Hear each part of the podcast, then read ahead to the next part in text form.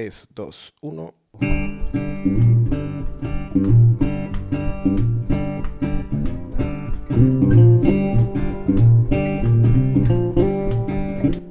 Bienvenidos a un capítulo especial de Beers and Maples. Disfruten.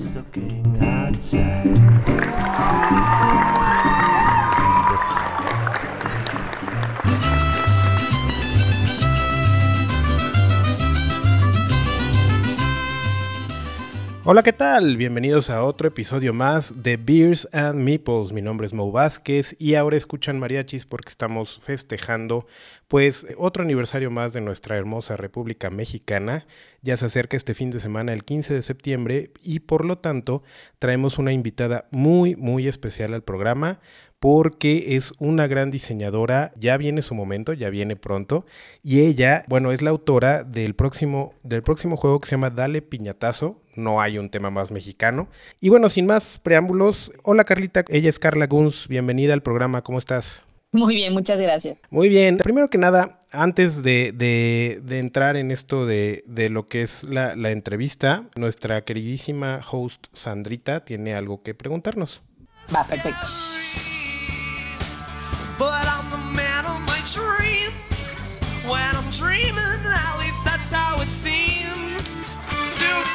Chicos, ¿qué están tomando? Se ve delicioso.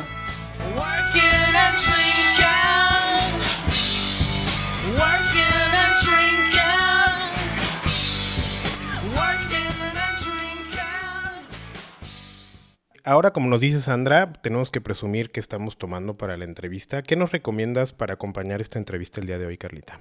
Ok, pues mi cerveza favorita de la vida mundial es una que se llama Loba Paraíso, que es una, una cerveza como muy, muy afrutada y es deliciosa. De verdad es la única cerveza que me puedo tomar 15 y no paro, o me encanta. Wow, Loba Paraíso. ¿De casualidad sabes de dónde es? ¿Es mexicana esa, esa cerveza? Sí, es mexicana, de hecho es de Guadalajara. Aquí mismo está la fábrica en el centro. Padrísimo, padrísimo. Bueno, esa, esa sí me agarras en curva. La verdad nunca la había probado. La vamos a buscar a ver si conseguimos una de esas, de esas cervezas. Suena, suena bastante bien. Yo, para, para este programa especial que es muy mexicano, conseguí una que se llama Ay Ay IPA, que es una cerveza colaborativa entre Baja Brewing y Cholula.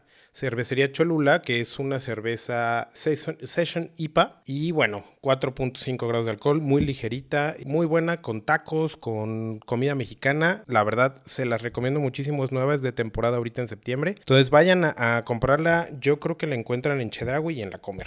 Sin problema la pueden encontrar ahí y la verdad es que es una gran cerveza, es amarguita, entonces por eso se lleva muy bien con unos buenos tacos de pastor o algo que sobresalte o que, mate un poquito ese amargor y lo complemente.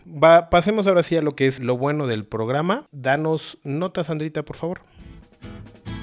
Drink, drink, drink, drink with me. Drink to the pirates of the sea. Drink, drink, drink, drink with me. Drink to the glory and victory.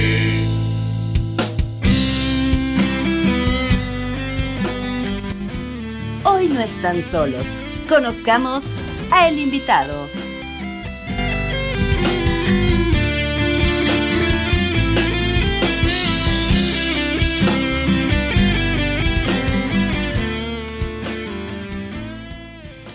Como ya lo dije en el intro, nuestra invitada de hoy especial es Carla Guns. Carlita, quisiera abrir contigo. ¿Hace cuánto empezaste a jugar juegos de mesa modernos? yo creo que serán como cinco años, una cosa así. No, no es, soy relativamente nueva, la verdad. Sí, pues cinco años ya también es bastante. ¿Cuál fue el primer juego que así te voló la cabeza, que pasaste de los juegos de supermercado, digamos Monopoly, Scrabble y, todos los que ya conocemos? ¿Cuál fue el primero que cruzó esa línea para, para decirte, oye, esto, esto me gusta bastante? El primero que jugué fue Santorini, creo que fue el primero que jugué. Que me dijeron, es un ajedrez, pero como vertical, y yo, ¿cómo? Entonces, sí, esa fue mi primera experiencia. ¿Y qué, qué, sentiste cuando, cuando viste ese Santorini? Eh, ¿Fue esa chispa que muchos sentimos de wow? O sea, ¿hay otra cosa bien diferente a lo que yo conocía? ¿O, o qué pensaste en ese momento que jugaste Santorini? Sí, creo que, creo que es, es, es, una experiencia muy interesante de repente descubrir que no solamente existen los 10 juegos que te encuentras en el súper, es como de que, ¿cómo? Y existe un mar de cosas diferentes, entonces estoy... Sí, creo que, ¿sabes? Algo que me gusta mucho es, es como la narrativa de los libros y de repente cuando me encontré con la narrativa de los juegos de mesa, de verdad fue como, como me voló la cabeza saber que puedes experimentar diferentes temáticas de una forma hiper inmersiva, o sea, con diferentes mecánicas, esto como bien interesante íbamos, nos estabas platicando que el Santorini te abrió esa puerta y, y justo después de Santorini y de, de, esa, ¿cuál fueron tus siguientes experiencias que te empezaste a meter, a meter? ¿Compraste juegos o, estabas con un amigo o, o cuál fueron tus siguientes pasos en este mundo de juegos? Eh, mi primera experiencia fue en un café en, en, el que tenían juegos de mesa y de repente eh, creo que fui unas cinco o seis veces, entonces cada una de las veces descubría uno diferente. Al principio empecé con puros parties, o sea, con Exploring Kittens, con puras cosas como muy suaves, pero se me hacía la verdad algo súper interesante como, como pensar en cómo resuelven las mecánicas, o sea, cómo, cómo te hacen sentir cosas a través de, de, de una planeación de cómo hicieron esos juegos, se me hacía como padrísimo, la verdad se me, se me rompió la cabeza, como dices. Y creo que como a los seis meses fue que empecé a comprar mi, mi colección y ahorita ya llevo como 110, una cosa así. Wow, wow, sí, ya 110, ya, ya no eres nueva. Ya, ya tienes una colección bastante, bastante grande. Ahora, algo que le interesa mucho a la gente que nos escucha siempre es saber, eh, tanto gente que hemos tenido aquí en el programa como dueños de tiendas, como diseñadores, cuando estás del otro lado, ¿tú, tú qué te sientas a jugar, Carla? O sea, ¿qué te gusta a ti jugar? ¿Cuáles son tus juegos favoritos en este momento? La verdad es que yo me considero una persona muy versátil, o sea, sí puedo jugar desde los, los super clásicos y ese tipo de juegos como como básicos, pero también estoy ya entrando como en, creo que un Terraforming Mars se está convirtiendo en uno de mis favoritos. Eh, no sé, yo soy más Ameritrash, la verdad, tengo que, tengo que reconocer que los euros, o sea, si bien reconozco todo el trabajo que hay detrás, no siempre me resultan tan atractivos. Ok, ok, ¿qué tipo de Ameritrash te gusta más? ¿Cuál es tu, ahorita tu Ameritrash favorito? Ay, qué difícil decisión. o uno de los que más juegues, tal vez no el favorito. ¿Cuál es de los que más has jugado? Probablemente Camelot, creo que es el que más he jugado. ah, de carreras. ¿Te gusta también mucho de carreras? Ah, ese está, ese está muy extrañamente, divertido. Extrañamente sí, y creo que soy medio buena para apostar. O sea, en ese tipo de juegos me va relativamente bien. Eh, me gustan mucho los de batallas, me gusta eh, Clank, por ejemplo, también se me hace muy interesante. Me gustan los deck building, esos creo que yo son de mis favoritos. Deck building, ah, a mí me gusta mucho de deck building, me gusta mucho el Clank, por ejemplo, que hemos jugado, ya hemos hablado en este programa. Este, también Acuática. Tenemos mucho. Deck building últimamente está retomando mucho, mucho power con los nuevos, los nuevos juegos, pero pero muy bien, muy bien. Me gusta mucho la idea de que, de que te gusten las apuestas. Yo también soy muy apostador. este, me, me gusta mucho. Últimamente, bueno, hemos jugado el Ready Set Bet. No sé si ya lo jugaste. Pero es divertidísimo, es de carreras y mucha apuesta. Mucha apuesta, apuesta. Realmente el juego de eso se trata, de apostar, igual que el Camelop, pero de una manera como más casinesca. Muy, muy interesante. Pero bueno, regresemos un poquito. Bueno, ya, ya, ya pasaste toda esta etapa eh, en donde te enamoraste del Santorini, empezaste a jugar más juegos. Eh, ¿Qué fue lo que te impulsó a dar este paso a decir, oye, yo quiero ser diseñadora de un juego? Um, creo que tiene que ver con el hecho de que soy una persona creativa en general. O sea, mi, mi carrera es, estudié ciencias de la comunicación y por mucho tiempo me dediqué a hacer videos, este, escribí mucho para blogs, ese tipo de cosas, reseñas, etcétera. Entonces, em, pasé de ser cuentista, porque hacía cuentos en, un blog de, internet, em, y de repente dije, vamos a hacer un juego de mesa. Así, te llegó de la nada, ¿no? O sea, ¿cómo, cómo llegó a ti la idea? Así nada más un día dormida dijiste, quiero hacer un juego de mesa. No, estuvo, estuvo bien chistoso porque estaba en Australia, fui a visitar a un amigo que, que vive allá, íbamos a su universidad porque estaba estudiando la maestría él, entonces de que lo acompañé a imprimir unas cosas. Mientras íbamos caminando, vi unas personas como practicando un deporte que dije, oye, esto estaría padre convertirlo en juego de mesa, que no es el que hice, es uno previo que todavía no he terminado. Pero mientras él estaba imprimiendo, que yo creo que se tardó como una hora, hice un juego de mesa. O sea, con servilletas, en un, eh, así agarré una pluma que me encontré por ahí. Entonces me regresé a México con un montón de servilletas en mi maleta. Oye, qué padre. O sea, son de esos flashazos que te da la vida de, de una vez, ¿no? O sea, que dices, wow, o sea, me llegó un flashazo, no sé de dónde, pero se me prendió algo en, en la mente que dijo, ahorita es el momento, ¿no? Sí, es ahora nunca. Si no lo plasmas, se te va a ir. O sea, siento que la, que la creatividad, por lo menos para mí, sí funciona de esa forma. Es como una chispita que se prende y te la tienes que acabar antes de que se evapore o se esfume. Entonces es como que escribí todo, todo, todo, todo, todo. Porque ya cuando terminas frito ya no, no sale más, ¿no? O sea, entonces sí hay que aprovechar. No, hombre, qué padre, qué padre. Esa, esa, esa respuesta es de las más, más padres que nos han dado, que no fue un siempre me ha gustado el tema, por ejemplo, del que hago el juego, o siempre lo pensé, o sea, fue de repente un, cachetadón de la vida que te dijo, ahorita es el momento, si lo tomas o lo dejas, ¿no? Muy bien, este, y luego, eh, ¿cómo llegó a ti la idea? O sea, ya viéndonos un poquito más específicos a Darle Piñatazo, que es el juego que se estrena ya en los próximos días, eh, ¿cómo llegó a ti la idea de hacer un juego de, de piñatas? Ok, justamente porque el primero me resultaba como un tema demasiado complicado para algo que, o sea, no, yo nunca había jugado un juego complicado y de repente me estaba aventando a, cosas como muy complejas y literal dije, necesito crear un juego en cinco minutos. O sea, me puse a mí misma ese reto de, de ver, o sea, algo súper sencillo, algo que no necesite gran cosa. Entonces, mi primera idea fue dados y cartas y que eh, pensé en una temática mexicana, a ver, lo, lo que sea, lo que sea, a piñata. Entonces pensé inmediatamente en la piñata. Entonces, eh, pues es un poco lógico que, que, tenga que ver con dados por el, el, hecho como de la suerte, una cosa así. Entonces, en cuestión de dos, tres horas ya me había metido a Canva, que es como la aplicación esta para diseñar en, en internet, y me puse a hacer así como dos, tres bocetos, imprimí y ya tenía un juego súper sencillo que no tiene nada que ver con lo que, lo que es ahorita. Este, y sí, o sea, realmente no fue como que, ay, quiero hacer un juego de piñatas, o simplemente yo misma me puse como la prueba y entonces, y ahí salió.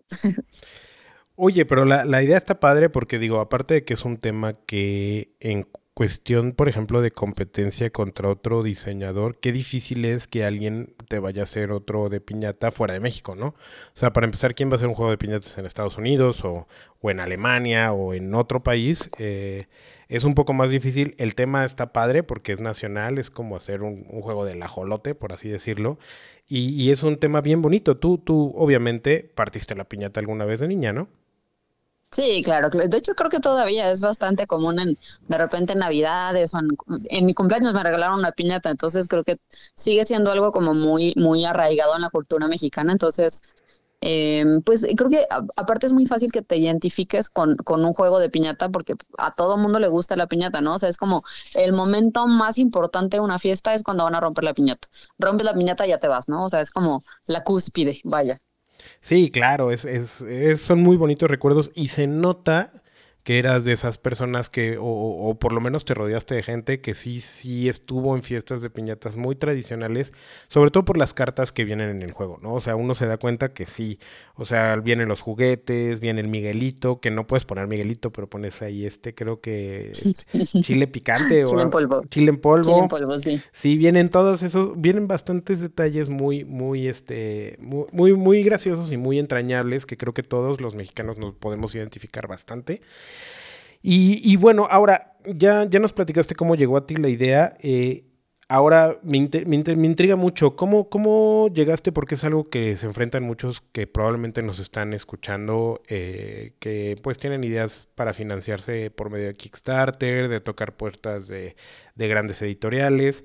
¿Cómo fue que tú lograste financiar o aterrizar este proyecto ya a nivel, pues, mm, sí, o sea, a nivel financiero? O sea, ¿cómo lo hiciste para poder sustentar este proyecto que supongo no debe de ser nada barato?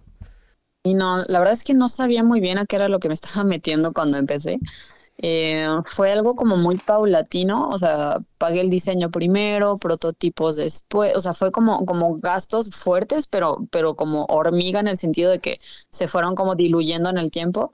Tengo tres años y medio, casi cuatro años ya diseñando piñatas. Desde el primer día que dije quiero hacer el juego hasta ahorita, ha pasado casi cuatro años, entonces... Eh, probablemente si yo supiera desde el inicio cuánto me iba a costar, probablemente sí hubiera sido como que, ay, no estoy segura, quizá me la quiera pensar, ¿no? Porque pues hay otros negocios que a lo mejor son más fácil de, recuperar la inversión y así, pero ha sido como, como ir aprendiendo en el proceso. Yo dije, yo me lo quiero aventar, o sea, en algún momento pensé en ir como a alguna editorial, pero me gustaba el reto de yo hacerlo así como todo. O sea, no sé en qué momento dije, yo puedo con todo, sí, lo que sea, yo lo voy aprendiendo. Eh, ya la última parte como más, más eh, de contaduría, o sea, ya darte de alta, eh, registrar las cosas, o sea, como que ese fue un mundo como que ya, ya no me gustó tanto, que me hubiera gustado quedarme solo en la parte creativa. Em, y por ejemplo, yo sí tuve este, este como, como esta disyuntiva de si sacaba Kickstarter o no, porque pues es una forma muy fácil como de, de financiarlo sin tú meterle como de tu, de tu bolsa, ¿no? pero entraron como muchas dudas de mi parte porque este es un juego en español, la mayoría de los, de los backers son, son pues de, de, idioma inglés, entonces dije, ay, no quiero traducirlo solamente para esto, o sea, sí me gustaría traducirlo, pero pues ya está como todo mexicanizado, entonces estaba como en estrés, sí, no, sí, no, y creo que lo que me funcionó fue hacer una preventa, o sea, yo simulé mi, mi propio Kickstarter, eh, les ofrecí como una especie como de, award por, por apoyarme antes de que saliera. Y gracias a esto logramos financiar todo el, juego. Entonces estoy súper contenta también por eso. Padrísimo, ¿no? Toda la gente se anima. Y, y yo creo que como dices, un poquito la valentía tuya de, aventarte a hacer el proyecto y un poquito también aportó el desconocimiento del tamaño del proyecto, ¿no? Con los años. Entonces, eh, al final fue una fórmula muy padre de, que lo lograste este, gracias a que te aventaste a que tal vez pensabas que era menos, ¿no? Eso, eso está súper padre. Ahora bien, eh, veo aquí este, que ustedes ganaron, ¿cómo estuvo esto que ganaron el premio al mejor juego de mesa en el Rage 2022, en el Rage 2022? Eh, estuvo muy, muy carregado porque mi juego yo lo hice como yo creo que el 95% de, del avance de mi juego lo hice yo solita.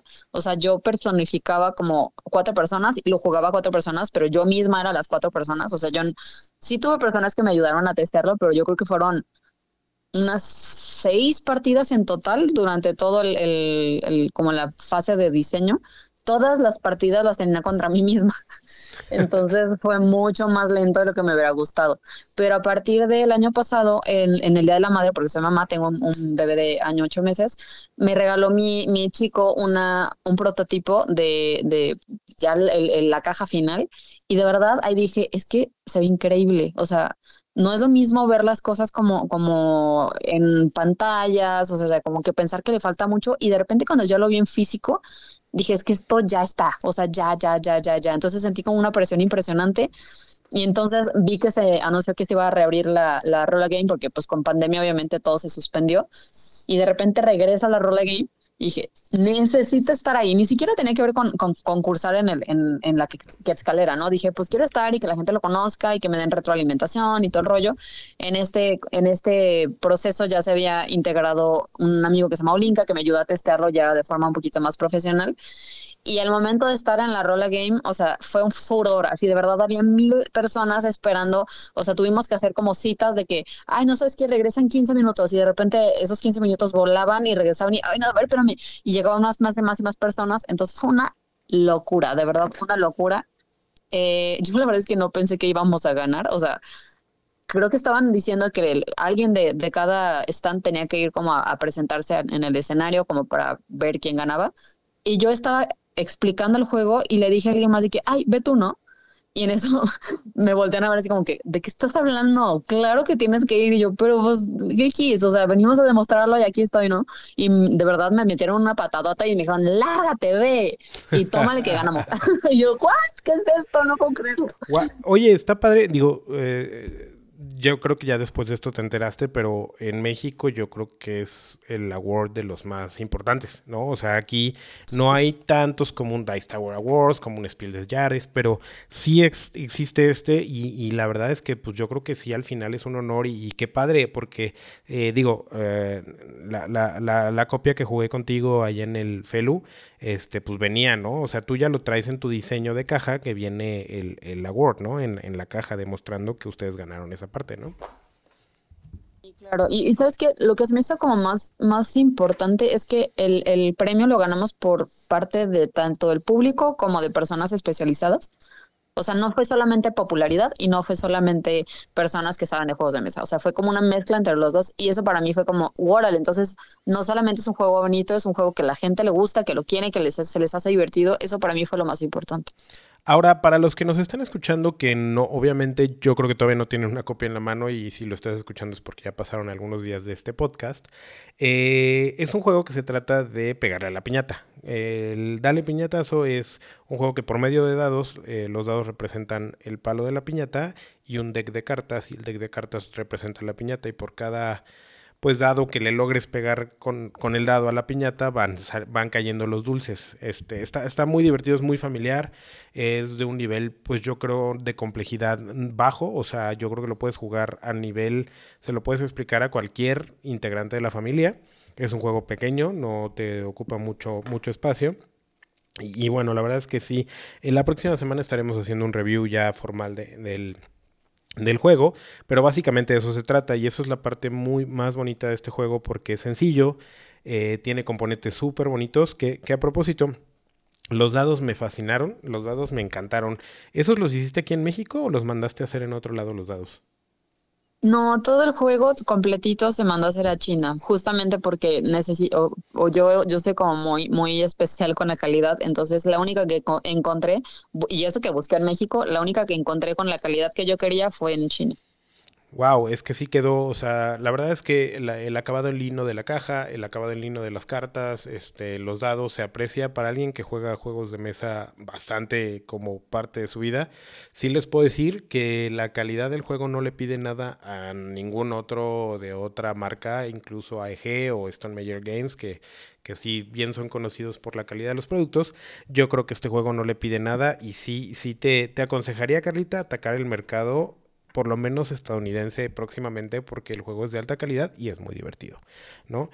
Este, ¿sí tienes planes de, de volver a hacer un reprint ya en otro idioma? Sí, la idea, de hecho ya tengo como un 70% de, de el juego eh, traducido ya a inglés, pero hay algunas cosas que los regionalismos tienen que cambiar, o sea, por el hecho obviamente que tiene que ser como más internacional, no tan mexicano. Ahí fue donde nos trabamos y la verdad es que ahorita estoy 100% en, en, en ya que me lleguen los juegos y empezar la distribución, pero en los siguientes meses yo creo que voy a retomarlo para el próximo año, ahora sí, espero poder sacar un, un Kickstarter de, de darle un piñatazo en inglés. Perfecto, no, estaría padrísimo. ¿Y le cambiarías el nombre o lo dejarías igual? ¿O todavía no sabes? No, probablemente sí, sí se lo cambiaría para que sea un poquito más fácil de, de pronunciar para ellos. Sí, claro, porque ya me imagino un alemán o un, o un, un americano.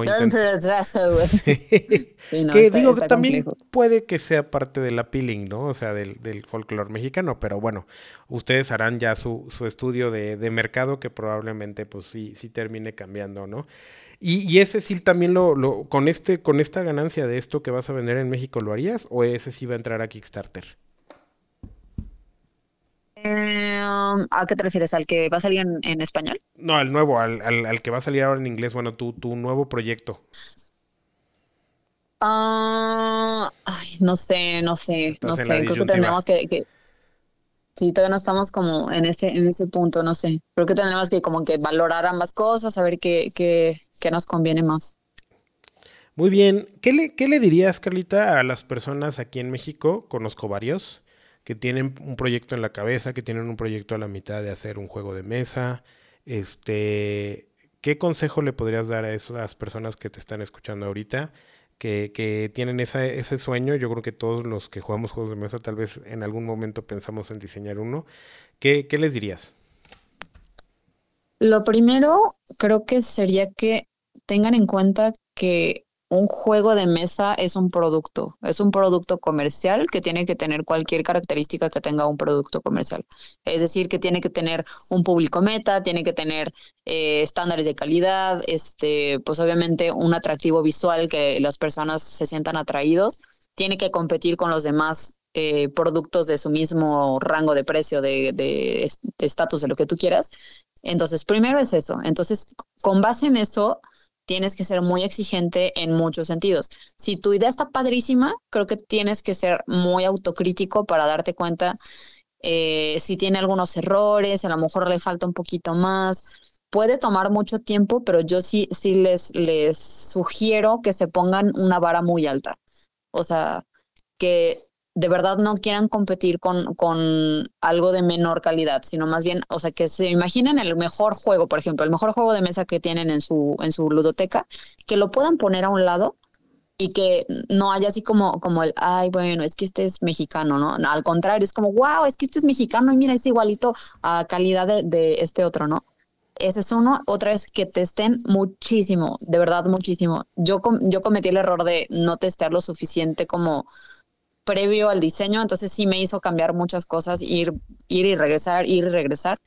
Eh, creo que el testeo te da mucha certeza y no testeo con amigos y familia. O sea, esa es, digamos, la, la, fase previa, como, como para empezar a sentar cabeza, pero ya en un, en un momento más profesional sí necesitas testeadores profesionales que te digan, ¿sabes qué? Esto no me gusta por esto, esto, esto, esto y esto.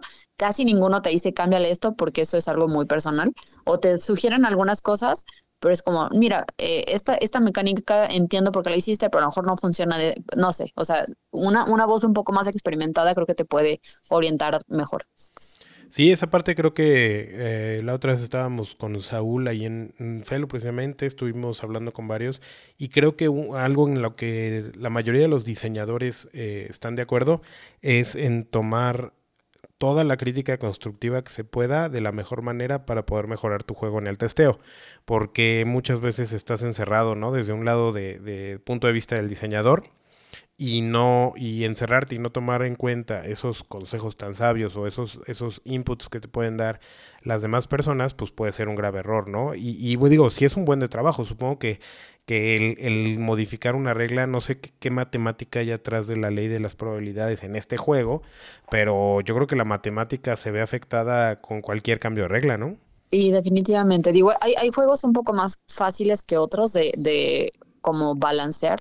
En el caso del mío fue un dolor de cabeza porque a la niña se le ocurrió poner seis dados diferentes con seis acciones, no más bien siete acciones diferentes, con 51 cartas diferentes que algunas hacen combo, entonces eh, se interrelacionan algunas cosas y tuve que probar todas las opciones, incluso me siguen saliendo cosas que no sé y me preguntan, ah, pues con la lógica del juego, pues sí o no puedes, ¿no? O sea, pero sí es algo muy complicado de calibrar. No, está, está, está padrísima la, la, la idea. sí les recomiendo ahora que, que esté ya el, el, el, juego a la venta, denle una, una checada, los componentes, todo. La verdad es que está fácil de, de, explicar. Ahora, este, ¿cuál sería el siguiente proyecto de Carla? ¿Para dónde va? Bueno, primero, antes que eso, discúlpame. Eh, veo que tú pusiste el nombre de tu editorial que se llama GUG, que supongo que es por tu apellido. ¿De dónde salió este, eh, que tú hicieras tu propia editorial y para dónde va la editorial? ¿Cuál es el plan? Pues la idea, bueno, se llama Constant Games, y la, digamos como el shortcut es GUG.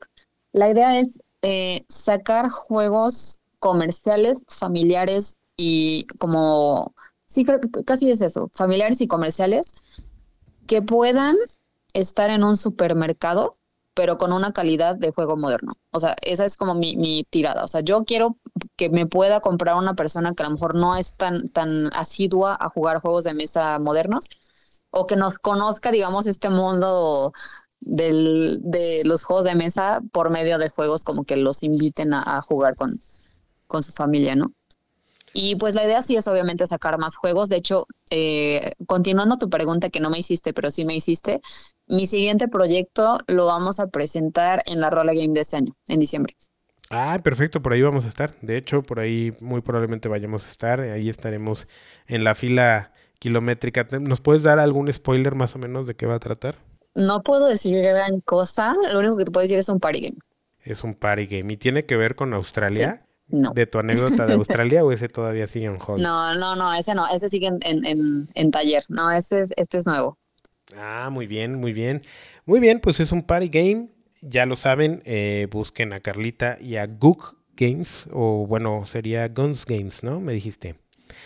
Guns Games, eh, búsquenlo ahí en... Eh, ¿Algún otro evento que vayas a tener antes de ese para presentar tu juego? Ah, probablemente vamos a tener una fiesta como lanzamiento, pero necesito conocer como fechas un poquito más precisas de cuándo yo lo voy a tener en mis manos. Eh, yo estoy considerando que vaya a ser como en octubre, como ya para pasar el, rollo este de septiembre y encarar un poquito ya sea, no sé, hacia Navidad, hacia ese tipo de eventos. Entonces, viene un evento más, pero todavía no tengo las fechas exactas. Muy bien, bueno, pues entonces con esto te agradezco muchísimo que hayas estado aquí, este Carlita. Vamos nada más a la última parte del programa y nos despedimos.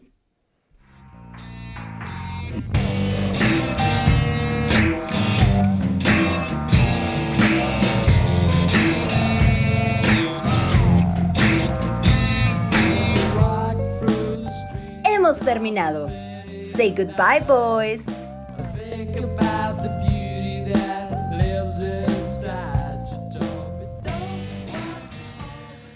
Muy bien, en esta última sección, eh, Carlita, dinos dónde te pueden encontrar en redes, en, donde eh, tienes una página de, la editorial, en dónde te pueden encontrar. Muy bien, eh, nuestra página oficial ahorita es gunsangames.com esa misma página te manda a un WhatsApp en el que si quisieras, por ejemplo, ahorita adquirir el juego, por ahí puede ser. O tenemos también todas las redes sociales, está Guns Games, ya sea en Instagram o en, o en Facebook. También tenemos la página de Darle un piñatazo. Por temas de gramática no existe la ñ, entonces es pinatazo. Eh, pero donde estamos más, más como activos es en Guns Games. Ahí cualquier cosa que necesiten, contactarnos para cualquier cosa, por ahí estamos. Y pues tenemos también nuestro correo electrónico, si quisieran mandarnos algún algo, lo que sea, es eh, juega.gug.gmail.com. Y pues sí, por ahí cualquier medio nos pueden encontrar. Padrísimo. Nosotros estamos muy contentos de, haberte tenido acá. Muchísimas gracias, Carlita, porque eh, es un orgullo tener juegos de esta calidad, de este, de este nivel de diversión, que compiten, como ya lo mencionamos, con quien sea, y más que nada que sea una mexicana que te deseo todo el éxito para este juego. La verdad es que eh, nos gustó muchísimo a Karen y a mí, mi esposa. Este, la verdad es que sí lo veo en fiestas familiares, lo veo cuando vaya a visitar a, familia cercana. De verdad, échenle un vistazo. Y este, Carlita, dime una cosa más. ¿Qué música te gusta? Uy, qué difícil. Bueno, creo que eh, música me gusta casi siempre en inglés, como rock en inglés. Soy como más, más por ahí y canciones como más, más lentonas. O sea, me gustan las. Mi forma de, decirlo es, me gustan las canciones que salen en los soundtracks. Casi todas las canciones. Escucho una canción que no conozco, le pongo, eh, ¿cómo se llama? Shazam para encontrarla y ya se convierte en parte de mi playlist. Entonces, todas las canciones que salen en un, en un soundtrack son las que me gustan. Ya, ya no, ya eres todavía más amiga de Beers and Meeples. Eh, con, decir rock, ya la hiciste. Lo hiciste muy, muy bien. Y algo que quieras decir antes de despedirnos a la gente que, que. Ah, bueno, sí, yo tenía una pregunta nada más adicional. ¿En dónde vamos a poder encontrar Dale un piñatazo? Em, justamente ahorita nos estamos encargando ya de la parte de la distribución. Estamos platicando con tiendas, como intentando que, llegue a la, mayor cantidad de personas posible. También vamos a tener obviamente las plataformas que son Amazon, Mercado Libre, o sea, van a encontrarnos en, ese tipo de, comercios electrónicos, por así decirlo. Entonces, ajá, y la idea es que estemos en, ludotecas y lugares donde, donde se juegan juegos de mesa. Perfecto, y ahora sí, algo que le quieras decir al público de Beers and Meeples antes de irnos. Sí, claro. Bueno, los que no nos conocen eh, se pueden dar una vuelta a, nuestras redes como para que empiecen a ver qué es lo que hacemos. Tenemos un video tutorial en YouTube en caso que quieran darle una, una, una checadita. También eh, Sergio de Análisis Parálisis hizo una, pequeña reseña en uno de los, ensaladas de puntos, entonces también por ahí nos pueden encontrar. Y pues bueno, quiero agradecer a todas las personas que ya compraron el juego, que gracias a ellos se hizo posible, digamos, la primera parte de la producción. Y pues a mi equipo de Guns and Games, a Memo, que es mi pareja, que me ha apoyado muchísimo, entonces quiero agradecerle absolutamente todo. También Olinka, que se sumó eh, el año pasado y la verdad es que ha estado al pie del cañón y es, ha sido el, de los que pues están en las expos, ¿no? Que nos ayudan a demostrarlo. Entonces, si lo han jugado en las expos, definitivamente lo conocieron. Y José, que fue el ilustrador de, de Dale un piñatazo, se acaba de integrar oficialmente a, a Guns Games. Entonces ya somos cuatro y la verdad es que es un equipo padrísimo y estoy trabajando increíble con ellos. Y quiero agradecerles y a mi familia, a todos mis amigos que han estado también al pie del cañón y que siempre que tenemos eventos están. También quiero agradecerles. Muchísimas gracias. Y a, ti, obviamente, por el espacio y por darme la oportunidad de, de platicar sobre mi juego. Te quiero agradecer. Y muchísimas gracias a todas las personas que nos están escuchando.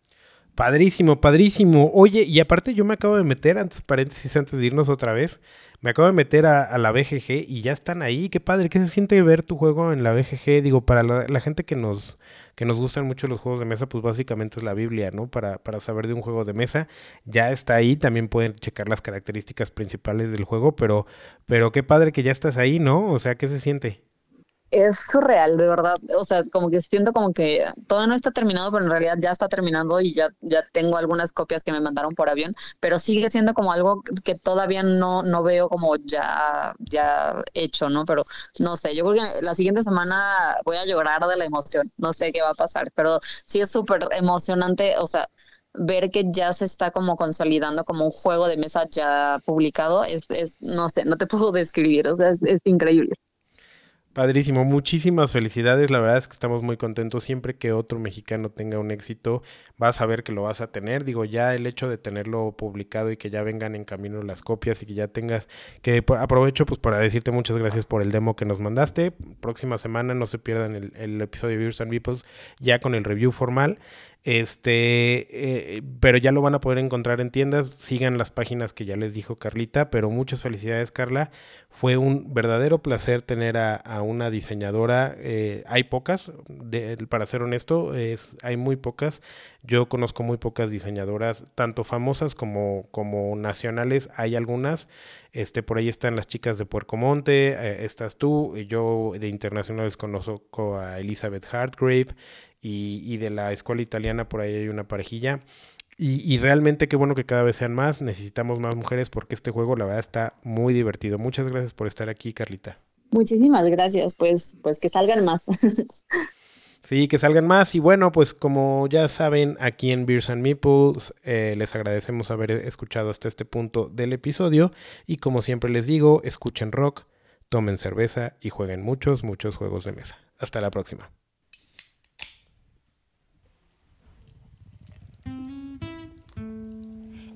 Fue otro burbujeante, refrescante y delicioso episodio de Beers and Meeples.